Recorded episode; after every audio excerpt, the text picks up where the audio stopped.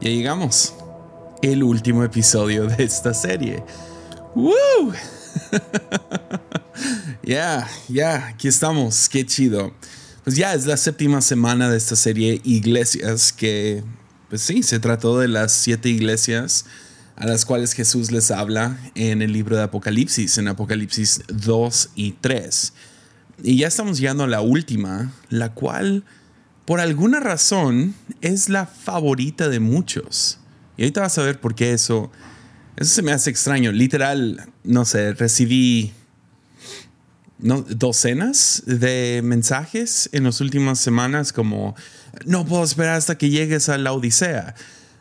y se me hizo raro, ah, porque es, es, es bastante ofensiva esta carta. Ya. Ya. De hecho, estoy un poco nervioso preparando esto, tratando de encontrar ángulos que traigan paz, pero ya, ah, eh, es ofensiva. Ya. Y antes de entrar, um, nada más para ponerlo en contexto, déjenles cuento una pequeña historia. Hace, fue en el 2015, creo. Entonces ya hace 5 o 6 años, estuve en... Um, ya, si estás escuchando esto como en 2023, ah, no sé, ahí me mandas un mensaje. Entonces, fue el 2015. Es, uh, visité una iglesia, uh, una de mis iglesias favoritas que he visitado en mi vida. Se llama Church of the Highlands. Está en Alabama. Hicieron un. hicieron una conferencia que se llama Grow o Crecer. Y a lo mejor lo has visto que algunas iglesias, incluyéndonos a nosotros, hacemos su programa para como para involucrar a gente nueva a servir. Y la serie se trató, digo, esta conferencia se trató de ya como algunas cosas que ellos han aprendido para ayudar a crecer la iglesia, traer un poco de, de salud estructural, se podría decir, y que crezca la iglesia. Y el pastor Chris Hodges en la última sesión, todo fue muy práctico, tomas muchas notas, punto uno, punto dos. A algunos les atrae eso, a otros no, a mí me, atrajo mucho, se me hizo muy interesante. Pero cambió totalmente el tono en su última sesión y empezó a hablar de la oración y la importancia de orar. Y fue, yo creo, de las mejores predicaciones que he escuchado acerca de, la oración. Fue práctico, sencillo, pero al mismo tiempo mucha pasión y se notó que el pastor sí tenía, no sé, experiencia en eso. Y lo, lo predicó, es muy bueno el mensaje. Y de estar en esta serie, no sé, en esta conferencia muy pragmática, muy paso uno, paso dos, paso tres haz esto, haz lo otro, muy corporativo, de la nada entra ese tiempo de ministración después de predicar sobre la oración y ora por los pastores que estamos presentes. Yo creo que en el cuarto había tres mil pastores. No sé por qué. No puedo respirar. Ah. Estoy nervioso porque es un episodio ofensivo. Déjame tomar un segundo. ok. Y uh, llega justo al final, predica acerca de la oración y termina hablando acerca de, uh, perdón, termina ministrando a los pastores que estamos presentes. Sube la banda, empiezan a tocar y luego él de la nada ora. Y no fue tipo, pasen acá al frente del altar todos nos quedamos donde estábamos y nomás empezó a orar. Creo que si hubiera un video sería muy como, oh, cool, chido, whatever. Pero estando en el cuarto, literal no lo puedo describir. Fue, fue una canción que nadie ha escuchado, ¿me entiendes? Fue uno de esos momentos. Y la única manera que lo puedo describir es que yo estaba ahí parado escuchando su oración y sentí una flama adentro de mí. Literal, como, como se me puso como que caliente el estómago, el pecho, pero de una manera muy agradable. Y Dios me habló en ese momento y me dijo, esto es posible en México. Y ah, ya, he estado evaluando eso desde, desde el 2015, qué significa, qué, qué, qué es lo que Dios quería que tomara de ahí y todo eso. Pero a los meses, a los, no sé, tres meses después, llegamos, implementamos varias cosas que, que, aprendimos ahí, lo implementamos en la iglesia y ¿qué creen? Funcionó. La iglesia creció, a nuestro, nuestra base de voluntarios creció, mejoramos como iglesia. Sin embargo, dos, tres meses pasan y uno, y uno pierde un poco la, las fuerzas, la pasión. Fue, fue como si, fue como si soy un carbón y me echaron al fuego, me prendí y luego me, me removieron. Y he visto, esto ha sucedido varias veces en mi vida, diferentes congresos o campamentos o no sé, un servicio especial, escuela, diferentes cosas, te prenden, te llenan de emoción y luego te remueven de ahí y esa pasión empieza a bajar. Con eso en contexto, hablemos un poquito acerca de la Odisea. Apocalipsis 3, versículo 14. Jesús dice esto, escribe esta carta al ángel de la iglesia de la Odisea. Este es el mensaje de aquel que es el amén el testigo fiel, el verdadero, el principio de la creación de Dios. Yo sé todo lo que haces, que no eres ni frío ni caliente. ¿Cómo quisiera que fueras uno o el otro? Pero ya que eres tibio, ni frío ni caliente, te escupiré de mi boca. Tú dices, soy rico, tengo todo lo que quiero, no necesito nada.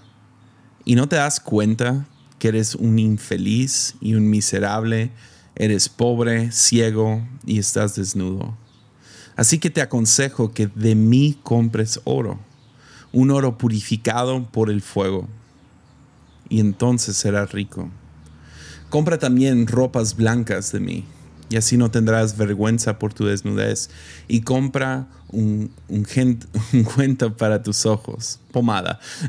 Nunca puedo decir esa palabra. Compra pomada para tus ojos, para que así me puedas ver. Yo corrijo y disciplino a todos los que amo. Por lo tanto, sé diligente y arrepiéntate de tu indiferencia. Mira, yo estoy a la puerta y llamo. Si oyes mi voz y abres la puerta, yo entraré y cenaremos juntos como amigos. Todos los que salgan vencedores se, se sentarán conmigo en mi trono, tal como yo salí vencedor y me senté con mi Padre en su trono. Todo el que tenga oídos para oír debe escuchar al Espíritu y entender lo que Él dice a las iglesias. Ya, llegaron los pájaros. ¿Los escuchan? ya no son efectos especiales. Literal tengo un nido aquí afuera que no, no me puedo deshacer de él y sabes que no quiero. ya, los disfruto. Qué difícil versículo o versículos. Es una carta fuerte, es una carta, ya, y Creo que la metáfora ah, más famosa de las siete iglesias, ah, por lo menos que yo he escuchado o he visto, es yo sé que yo sé lo que haces, que no eres ni frío ni caliente, como quisiera que fueras uno el otro, pero porque eres tibio, ni frío ni caliente, te escupiré de mi boca. Ya. Esta metáfora de temperatura eh, es, es, no nomás la que más he escuchado, es la que más se me queda a mí. Yo también soy culpable de, pienso en las cartas de, de Jesús a las iglesias y ese es el primero que viene a mi cabeza, el de la Odisea. Y uh, entendemos, la manera que entendemos esta metáfora es que caliente es bueno y frío es malo, ¿no? O sea, caliente es como pasión y, no sé, caliente es no sé, es algo bueno. O sea, si alguien te dice, ah, ah no sé, mi amor por ti es muy frío, ah, ah, me sentí muy frío en, cuando estaba viendo tal serie o ya me siento frío acerca de mi trabajo. Pensaría sin diferencia, sería como que caliente, pasión, fuego, amor, como que están ligados, ¿no? Entonces entendemos esta metáfora como, ok, como quisiera que tú fueras bueno o malo, ah, frío o caliente. Ah, quisiera que estuvieras encendido por mí, ¿no? Y si no estás completamente envuelto en llamas de pasión, prefiero que me rechaces. Ah, a que estuvieras tibio. Así es la manera que yo lo he escuchado predicado y he escuchado muchos decirlo así. Así es como yo lo he pensado por mucho tiempo. Es como prendido o apagado, pero esto de estar a medias me da asco, ¿no? Entonces, ¿estás conmigo estás en mi contra? Tipo así. Ah, pero ¿qué haces cuando estás en, en esos momentos? Como yo, después de ir a esa conferencia, me prendo, me emociono, digo, vamos a reestructurar toda la iglesia y vamos a alcanzar nuevas personas y a los meses ese fuego, ese momento místico, ese momento sobrenatural donde dijiste, ah, algo sucedió en mí, se reavivó un fuego adentro de mí. ¿Qué haces cuando estás en cuarentena por un año? Ah, cuando la iglesia es en línea y eres pastor y le predicas a una cámara cada semana o vas a una iglesia y la única manera de ir a la iglesia es, es en línea o vas con un montón de restricciones y no puedes saludar a nadie y tiene que durar poco el servicio y... Ah, ya. Porque te puedo decir cómo yo me he sentido. Después de ir a algún campamento, congreso, estar en una predicación, no sé, tener un momento en mi oficina siempre sucede ese momento donde se apaga el fuego, donde ya no se mantiene y me siento muy condenado. Siento como que, ¿qué hice? Estoy mal, que... No sé cómo me prendo de nuevo y trato de, de forzarlo, ¿no? ¿Cómo me emociono de nuevo leyendo la Biblia? Miro, miro a otros, otros tiempos en mi vida donde estaba devorando la Biblia, donde estaba devorando podcasts, predicaciones, donde estaba todo el tiempo, nomás quería escuchar algún tipo de canción de alabanza, adoración, donde, no sé, estaba aprendido acerca de, de diferentes cosas y, y me encuentro tratando de, de forzarlo. Como que, ah, es que no estoy tan emocionado. Tenemos una frase, yo y un pastor aquí, como que no estamos en clic. No sé, como que no, no está haciendo clic. Ya. Espero que no sea el único. Te preguntaría, pero pues esto nomás es un lado de la conversación, ¿no? ¿Será, ¿Será que Dios realmente nos condena cuando después de tres meses de haber pasado esa conferencia, ese momento, ese, no sé, se apaga el fuego un poco? se enfría la brasa que una vez era? ¿Será que Dios se enoja y dice, no, yo quiero que estés prendido todo el tiempo, que siempre estés al 11, ¿no? Que siempre estés, ¿se acuerdan de esa? No sé si alguien vio Spinal Tap, la mejor película de la historia, donde dice, no, mis amplificadores no van a 10, se van a 11. Sí, como que Dios está diciendo, no, no, no el mundo siempre está al 10, pero nosotros como cristianos nos vamos al 11. No, si, llevas un mes en la iglesia, tú ya has escuchado a algún pastor subirse y decir, te emocionas por un partido de fútbol cuando meten una pelota en una red y tú aquí no te puedes prender acerca del Salvador. O sea, ¿sí me entienden? ya. ¿Será que Dios se siente así hacia, hacia nosotros? Que si nuestros sentimientos no están siempre al 10, al 11, y a lo mejor ya pueden notar por mi tono que definitivamente no estoy de acuerdo. Yeah. Duh. como. ¿Cómo me prendo otra vez, no? Y cuando no. Cuando no me siento así con flamas en el interior acerca de la iglesia, acerca de Dios, acerca de la Biblia, acerca de, no sé, diferentes cosas. ¿Será que Dios está enojado acerca de mis sentimientos? ¿O será que la metáfora la estamos tomando mal? La estamos aplicando mal. Ya. Ojalá y alguien me hubiera contado acerca de la geografía de la Odisea antes. Ya. Porque tiene mucho que ver. Por esto no, por eso no nomás leemos estos pasajes y a ver qué siento, a ver qué pienso acerca de este pasaje. No, es importante estudiarlos un poco. ¿Cuál era el contexto? ¿Dónde estaba la Odisea?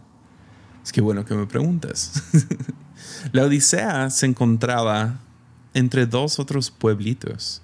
Era una ciudad rica la Odisea y ahorita vamos a hablar de eso.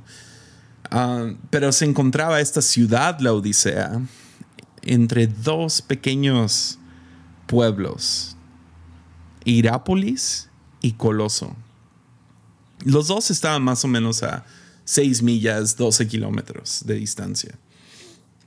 O sea, no está tan lejos. O sea, creo que vivo más lejos que eso, de aquí de mi oficina. O sea, era una caminata, una era hacia abajo, una era hacia arriba. Ah, uno era al norte, uno era al sur. Eran dos, pequeños pueblos, pero estos dos pequeños pueblos también tenían mucho valor. De hecho, este Hierápolis ah, quedaba al norte. Y eso es importante. Ahorita vamos a ver por qué pero tenían aguas termales. De hecho, aquí en Tepic tenemos aguas termales en un pueblo literal, creo que a 12 kilómetros. Ya, justo afuera de Tepic. Ah, viajas poquito y hay, unos, hay unas aguas termales. Hemos ido, es divertido. Ah, bueno, a veces, a veces llegas y hay música, banda y todo eso, pero gente va para tomar cerveza y mostrar las carnes. Pero tenían estas aguas termales y en un tiempo donde, eh, no sé, agua potable no era la cosa más fácil de conseguir. Ah, no es como que tenían sus purificadores UV y, y, la tecnología que tú y yo hoy tenemos para hacer diferentes tubos y todo eso. Pues aguas termales eran bastante valiosas. Y eran valiosas porque tenían dos, diferentes atributos. Agua caliente, naturalmente caliente, tenía el valor de purificación. Uno, no tenías que hervir el agua, venía de abajo, ya venía pura y también purificaba. Entonces cualquier germen o lo que sea terminaba muriendo en esta agua caliente. Ah, la otra es que lo usaban para terapia, diferentes spas y cosas así, donde ibas y te metías y relajaba tus músculos. Entonces era agua bastante valiosa. O sea, obviamente podías hervir tu propia agua o algo así en aquellos tiempos, pero pues agua caliente tenía su valor, aparte de todos los minerales y diferentes cosas que no sé si ellos entendían en el momento, pero sabían, hey, esa agua sana, ya, tiene su, su valor. Y Coloso también tenían uh, pozos de agua. Y muy interesante, Coloso tenía agua fría. Ya. estás viendo a dónde voy, ¿no? Coloso quedaba 6 millas, 12 kilómetros al sur. Y ellos tenían agua fría. Y esto no, no tenía ningún valor como que médico ni nada así. Era agua pura, pero no purificaba, era agua pura, pero no purificaba. Ah, era, no sé, era, era fría. Entonces sí, a lo mejor podrías meterte a esas aguas, pero no era, ya, ¿me entienden? Lo que traía esto es que era a lo mejor más valioso, porque en aquellos días pues obviamente no había refri. Entonces tenías la manera de calentar agua si querías hacer algún té o algo así, pero agua fría, Uh, esa es una delicia. Ya. No era tan valioso, pero no, no era útil, digámoslo así. No era útil, pero era muy valioso porque era hermoso. Es rico. Qué rico cuando no hay agua fría, especialmente en un día caliente. Nos caminaba seis 12 kilómetros y ahí encontrabas agua fría. La Odisea, como no tenían algún agua natural que llegaba, terminaron construyendo un acueducto, específicamente a Hierápolis, porque quedaba al norte, pero también había una inclinación. Entonces pudieron construir este acueducto y poder mandar el agua pasivamente todo el día por medio de ese acueducto. Ah, pero al utilizar ese acueducto, pues ¿qué creen que pasaba? Pues una, al transportar el agua, el agua caliente terminaba enfriándose y terminaba siendo tibia. Pero el otro problema es que terminaron usando tubería de cal o caliza y uh, cal termina arruinando el agua, contamina el agua. De hecho, tu cuerpo no puede tomar agua contaminada con caliza o con cal. ¿Y qué crees que hace cuando tomas esta agua? Uh, el único valor que tiene esa agua es que te hace vomitar. Mm, ya. Entonces, ¿será que Jesús está hablando acerca de más de su, más acerca de su geografía que de si eres, si estás prendido o apagado? Si estás frío o caliente, a lo mejor tiene más que ver con el agua que recibían, porque ves, el agua que les terminaba llegando era, era inútil al llegar. Ya. Entonces, cuando conoces esta metáfora, el mensaje a lo mejor cambia un poco. Ya no es sé bueno o malo, prendido o apagado, porque frío y caliente los dos son buenos. Ya. Entonces, ¿cuál es el mensaje? Pues el mensaje, si me dejan proponerlo, no es sé bueno o sé malo. Préndete por la iglesia o vete a la fregada. No. Es no sean inútiles. Ya. Ya. Ahora, yo no estoy diciendo no seas un inútil. Por favor, escúchame bien. Es no seas inútil. No un inútil. Tú nunca vas a ser un inútil.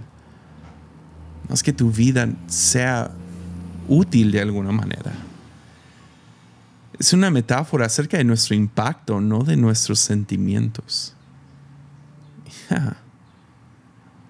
Y Jesús está exportando, está, perdón, exhortando a la iglesia,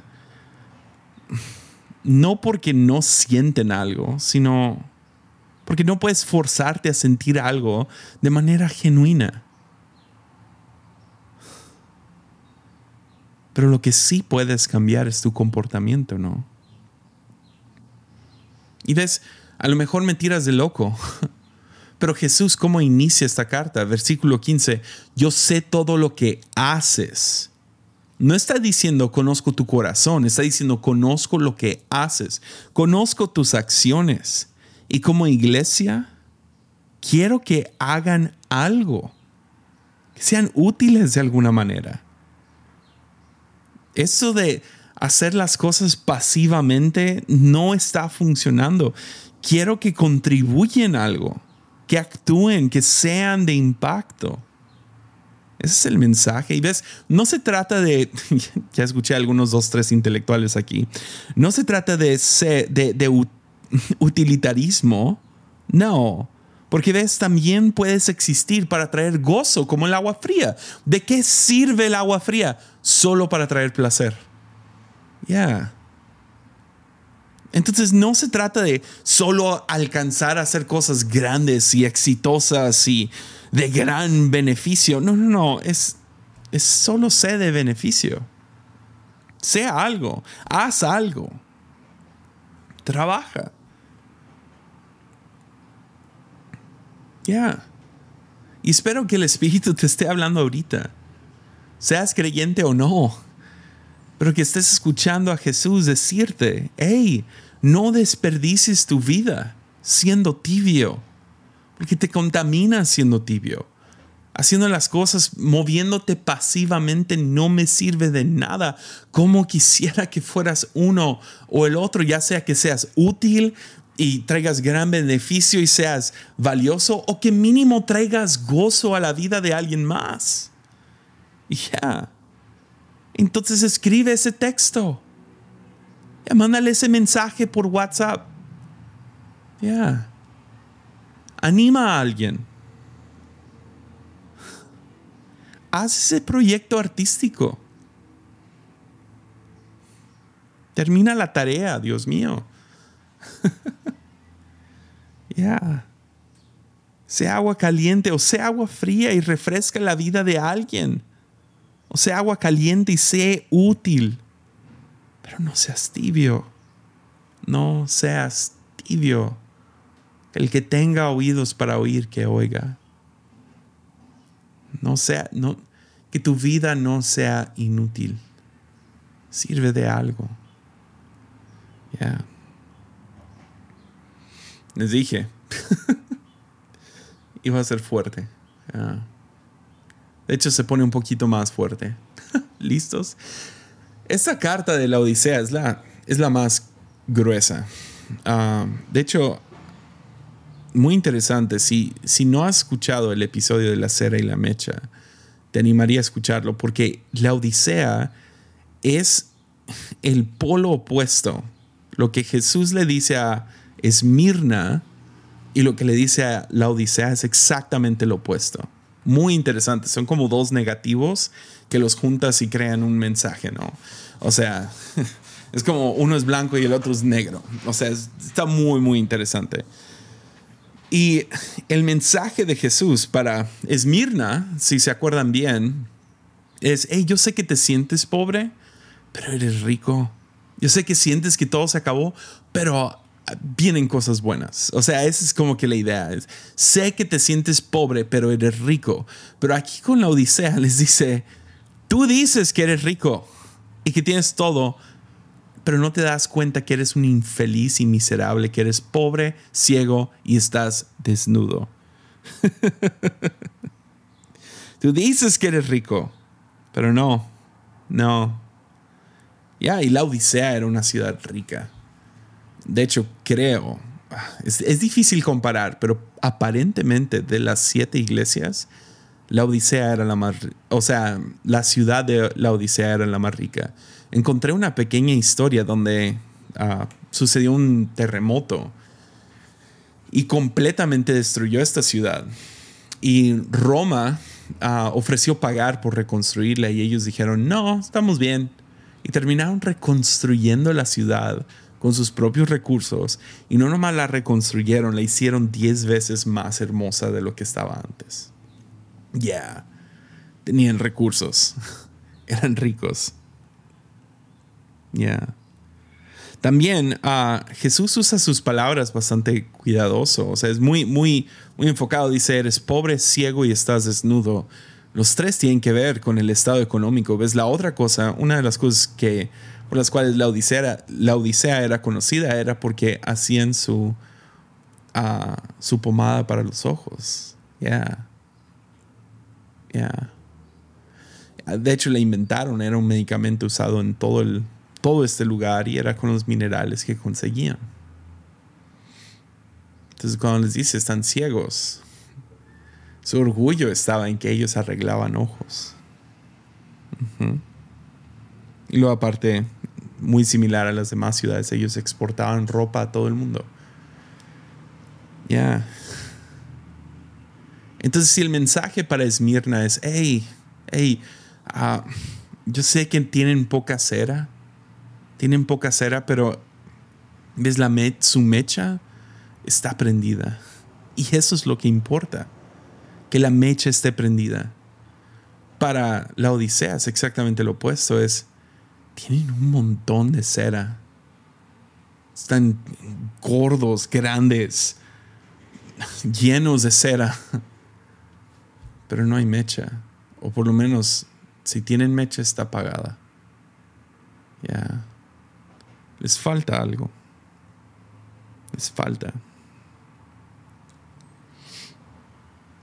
Cuando recién recibí a Cristo, he contado esta historia antes, pero cuando recién recibí a Cristo, terminé yéndome a Estados Unidos por unos meses a un campamento donde trabajé como intendente y llegaban como que grupos de jóvenes a hacer sus retiros.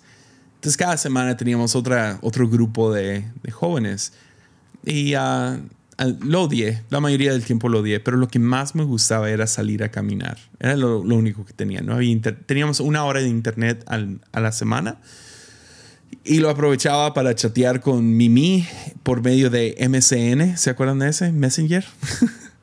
ya ahora ya está en Facebook, pero era antes de Facebook. Ah, eran, los tiempos antes de MySpace, imagínate. Ah, y uh, entonces, nomás lo único que, me quedaba, había una breve brecha durante el día donde no había nada que hacer. No me podía juntar con los jóvenes por cuestiones legales.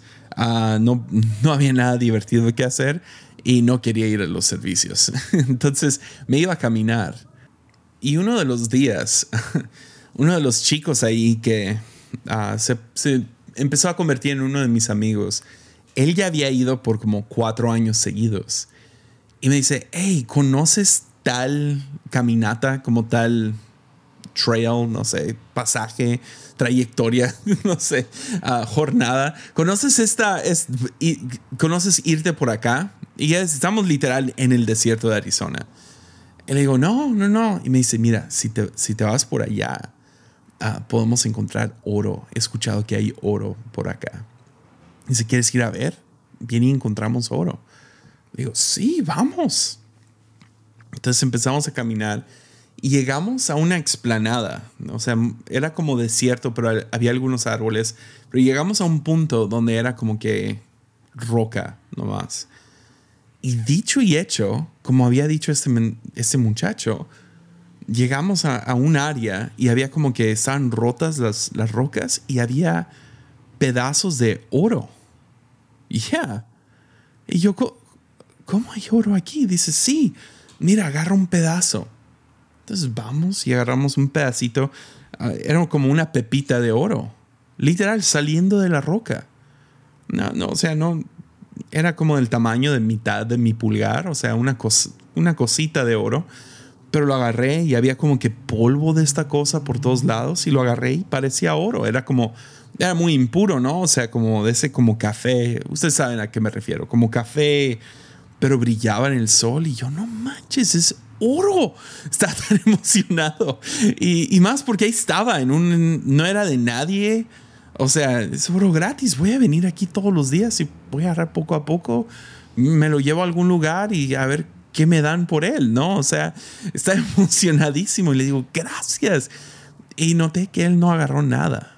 No agarró nada del oro y nos regresamos. Yo bien emocionado con, con mi pepita de oro. Ah, y cuando llego le digo a uno de mis jefes, le digo, hey, ¿sí saben que hay oro en el camino? Y se empieza a reír y me dice, ¿neta? Y le digo, sí, sí, sí, hay oro, te vas por aquí caminando más o menos a unos 25 minutos.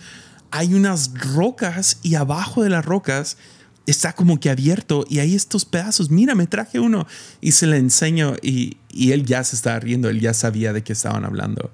Básicamente mi amigo me jugó una broma. Ya, me llevó a caminar 25 minutos, agarramos este oro, regresamos, se lo enseño a mi jefe y mi jefe se empieza a reír y, así como que, oh, porque soy el morro de México que nunca ha visto oro real en toda su vida. me dice, no, Ah, eso, es, eso es un mineral que se llama pirita. ya O sulfuro de, hierro. Sulfuro de. Sí. Dice, esto lo llaman fool's gold. ya O oro de loco en español. Oro de loco. Lo pueden buscar, ahí está en Google. Tuve que ir a ver cómo se traducía todo esto. pero es pirita, no es oro. Y sí, obviamente me jugaron la broma, me hicieron caminar 25 minutos a encontrar esta cosa. Y me dice el, mi jefe, me dice, no, eh, te jugaron una broma. De hecho, sí es valioso, pero no es tan valioso como para alguien ir a minarlo. Entonces, no, no es tan valioso. Dice, pero está bonito, guárdalo. Y yo, no. Era pirita, no era oro. Es Jesús le dice a esta iglesia, tú dices que eres rico, tengo todo lo que quiero y no necesito nada. Y no te das cuenta que eres un infeliz, un miserable, pobre, ciego, desnudo. Así que te aconsejo que de mí compres oro y un oro purificado por fuego. Entonces serás rico. Ya. Jesús lo que le está diciendo a la iglesia de la Odisea es, hey, um, tienen oro de loco. Piensan que es oro, pero han sido engañados. Parece oro. Pero todas estas cosas que tienen, toda esta cera, Parece, pero ha sido engañado. ¿Ves? Pirita no es algo malo. No. De hecho, tiene valor, como me dijo mi jefe, no es, no es oro. El truco de la pirita es que te engaña. Es oro de loco. Y ves, todos nacimos buscando, buscando oro. Porque sabemos que nos, nos falta. Es algo como que dentro de nuestra naturaleza estamos buscando el Edén. Estamos buscando tres cosas. Estamos buscando amor real, amor sin condición, amor permanente, amor que no se agota. Estamos buscando paz, paz real, no nomás tranquilidad, paz. Y estamos buscando gozo. Buscamos amor, paz, gozo en, tantos lugares. ¿Y qué crees? Estamos haciendo las, la jornada difícil de llegar a ese lugar que está a 25 minutos. Y lo buscamos, lo buscamos en fiestas, lo buscamos en relaciones, lo buscamos en un esposo, esposa, lo buscamos en hijos, lo buscamos en éxito, lo buscamos en tener el cuerpo ese, el perfecto, tú sabes cuál. Lo buscamos en identidad. Estamos buscando oro. Y terminamos encontrando oro de loco. Pirita. Sulfuro de, de hierro. Y lo encontramos decimos, oh, mira, encontré oro. Encontré amor. Encontré gozo encontré paz. Y terminamos dándonos cuenta que no, que es oro de loco. Y ya sé, es ofensivo. Yo entiendo que es ofensivo. Y por eso estaba nervioso antes de comenzar, porque ya escucho a algunos que se enojaron, que me van a escribir ahí un mensaje directo en Instagram o lo que sea y van a decir, ¿cómo puedes llamar a mis hijos oro de loco? Ya. Ahora, tengo que ser lo más claro posible. No confundas la metáfora. ¿Ok? Yo no estoy hablando de valor. Y no estoy diciendo que tus hijos no son valiosos, que tu matrimonio no es valioso. Lo que estoy diciendo es que engaña. Engaña. Estamos hablando de engaño, no de valor. Y déjame probártelo. Piensa en la cosa que más quieres ahorita. Algo que digas, si esto sucede o si tengo esto, tendré oro. Piensa en esa cosa. A lo mejor es más dinero, a lo mejor es éxito, a lo mejor es un matrimonio, a lo mejor es otro matrimonio a lo mejor son hijos, más hijos. Es una casa, yo no sé, piensa que es, fama, que te descubran, oportunidades. No sé, piensa en esa cosa. Ahora te reto a buscar a alguien que tenga esa cosa que estás diciendo. Si nomás tengo esto, Voy a tener amor, gozo, paz. O me voy a sentir completo. Busca a alguien que tenga eso. Alguien que tenga dinero. Alguien que lleve un matrimonio ya de 10 años o más. Alguien que tenga hijos. Alguien que tenga ese trabajo. Y te reto a que les preguntes, oye, al obtener esa promoción, ese ascenso, ese carro, resolvió algo en tu vida. O sea, tener, tener un hijos te, te liberó de la ansiedad. Ah. Desde que tuviste dinero, ¿has sufrido en algún momento?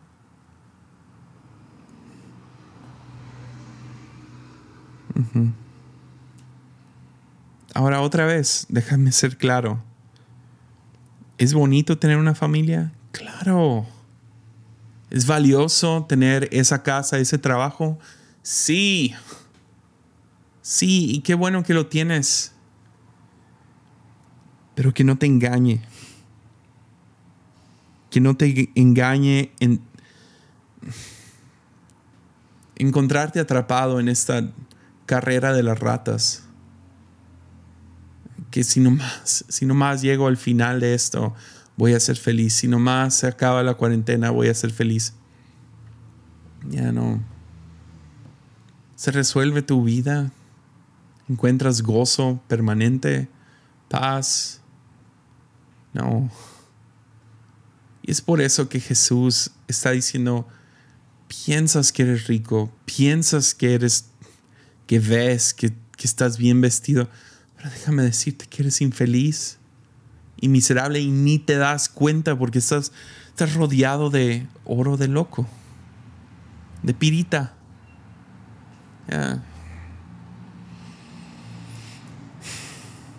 Te hacen pensar que si nomás obtienes eso, vas a estar bien. Entonces déjame preguntarte, ¿has encontrado oro real? Porque ves, a menos de que reconozcas que estas otras cosas, aunque tienen su valor y son importantes, y qué bueno y qué chido que lo tengas. Pero y si eres soltero, casarte no te va a resolver nada. Es algo bonito, tiene valor, pero no, no resuelve esa, ese sentimiento de soledad. Si mañana te ganas la lotería y tienes una infinidad de dinero que nunca vas a gastar, ni en 10 vidas, todavía te va a sacar de onda cuando te critican por Twitter. Entonces otra vez, ¿has encontrado oro? Porque Jesús lo dice raro aquí, dice, dice, compra de mí. compra oro de mí. ¿Cómo haces eso? Pues invirtiendo tu vida en Él. ¿Y cómo haces eso? ¿Portándote bien? No, gloria a Dios que aunque esto es una, es una fuerte, es un fuerte mensaje para la iglesia de la Odisea y para muchos de nosotros. Jesús sí da un camino para salir de esto. Y me encanta porque no es ve y busca el oro. Su respuesta es mira Versículo 20. Estoy a la puerta y llamo. El oro ya está aquí. Si oyes mi voz y abres la puerta, que voy a entrar. Cenaremos juntos como amigos. Todos los que salgan vencedores se sentarán conmigo. Los que no se conforman con este, esta pirita. Dicen, no, ya encontré oro verdadero y sabes que todo lo demás es extra es bonito y sí, Dios me bendice y sí le importa y Él cambia el agua en vino porque le encanta la fiesta. Bien, bien, Él, él, él, arropa los lirios del valle con increíble decoración. ¿Cómo no lo va a hacer conmigo? Le provee, le provee alimento a los pájaros. Yo que soy su hijo, claro que me va a proveer todo lo que necesito. Ya. Pues, ¿Sabes qué? He encontrado oro. He encontrado oro. También, ¿sabes qué? No voy a demandar de, mi esposa que ella sea oro. No voy a demandar de mi hijo que él sea oro para mí. Eh, yo, yo, no espero que mi esposa, aunque la amo con todo mi corazón, daría mi vida por ella mañana, si fuera necesario. Yo no espero que ella sea mi fuente de gozo, mi fuente de amor, mi fuente de, de paz. No. Sí, perdón, pero no. Y sabes qué, creo que eso es, eso es, algo que alguien tiene que escuchar hoy. Sigues exigiendo de tu pareja, de tu trabajo, de tus hijos, de tus amigos, de tu iglesia, que ellos sean oro, que ellos te proveen todo. Pero Jesús dice, no, si vives así eres infeliz, miserable es pobre, ciego y desnudo. Suena tan fuerte, pero creo que no lo dice con mucho amor. Porque luego, luego nos dice, ya estoy a la puerta. Nomás ábrela. Déjame mostrarte. Dame una oportunidad. Seamos amigos. Y en mí vas a descubrir que hay amor inagotable. Y en mí vas a descubrir que hay gozo que gozo que no se acaba. Sentimientos vienen y van, felicidad viene y se va. Gozo. Gozo son son los graves de la música, ¿no? Es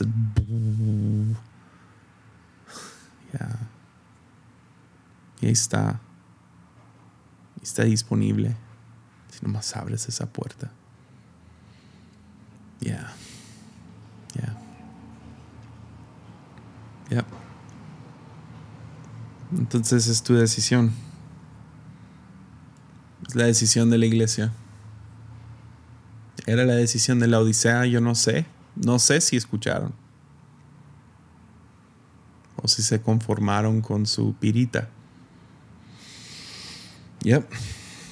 Espero que pirita no sea una grosería en Ecuador o lo que sea. Ya. Ya. Estoy a la puerta y llamo. Abre. Abre. Abre. Ya. Ya, es todo. Ok. Ya no, ya no sé qué más decir. Que tengan una increíble semana. Nos vemos el próximo jueves. Ánimo.